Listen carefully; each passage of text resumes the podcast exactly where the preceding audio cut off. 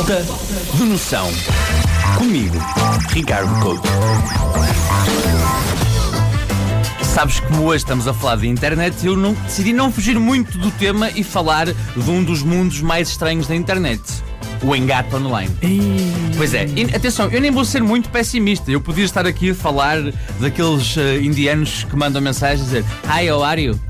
Very beautiful, you're very beautiful. Podia falar sobre isso, podia comentar sobre aquela malta que uh, faz uh, comentários nas nossas fotos muito estranhos, de género.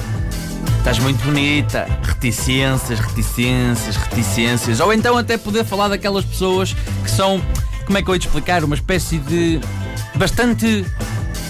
São aquelas pessoas que mandam um toque no Facebook e esperam que isso seja o despertar de um grande amor. É preciso ser muito otimista para isso. É preciso ser muito otimista. Também nem vou falar dessas pessoas. Vou falar mesmo do mundo do online dating em geral. Porque hoje em dia existem tantas aplicações para encontros amorosos que é uma fartura, portanto, é uma excelente uh, ferramenta para conhecer pessoas. Por exemplo, o Tinder. O Tinder são pessoas que aderem a uma plataforma e, consoante vão aparecendo as fotografias das outras pessoas, dizem sim ou não. Ou não. Não há nada de genial nesta ideia, trata-se somente da digitalização do conceito de rodízio. É, o Tinder é uma espécie de chimarrão para pessoas com falta de peso. A grande vantagem de conhecer pessoas pela internet é que podemos falar com várias pessoas ao mesmo tempo, sem nenhuma delas saber. Olha.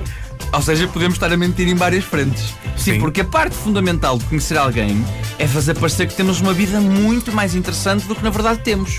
E a internet permite este. Permite isto mesmo. Na internet nós podemos ser várias pessoas ao mesmo tempo. Podemos ser o atencioso. Então, como foi o teu dia? O atrevido? Estás mentira. Ou então até o intelectual. Sabes, eu acho que os filmes do Hitchcock revelam a verdadeira essência da condição humana. Já agora, Hitchcock Itch em inglês é comichão. Cock. Portanto, como é que eu explicar isto?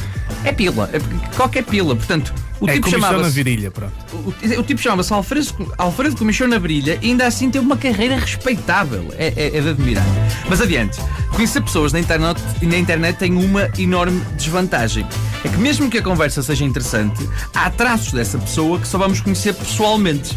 Uma vez eu conheci uma rapariga pela internet, e by the way, esta história é completamente true. A conversa era incrível, mas ela tinha um enorme defeito em pessoa. Andava muito depressa. Portanto, nós um dia fomos sair, nós estávamos a passear e eu tinha que fazer pequenos crosses para acompanhar a conversa. Portanto, aquilo desgastava-me, tirava-me algumas calorias. Um dia fomos a um café, ela pega no tabuleiro e eu, como bom cavalheiro que, sei, que sou, fiquei a pagar. Só quando dei por ela, ela pegou no tabuleiro e foi para o lugar e eu quando me virei depois de ter pago, ela já estava tipo 50 metros à minha frente. Portanto, imaginem o que é um tipo num café a correr atrás de uma rapariga. Pá, e eu, obviamente, tinha que acabar tudo ali, porque assim não ia funcionar. Então sentei-me à beira, à beira dela e disse-lhe: Olha, temos de acabar, isto não está a resultar. Ela ficou muito espantada, porque as coisas estavam a correr bem, e perguntou: Mas porquê? Porquê é que isto não está a resultar? E eu acho que estás a ir rápido demais.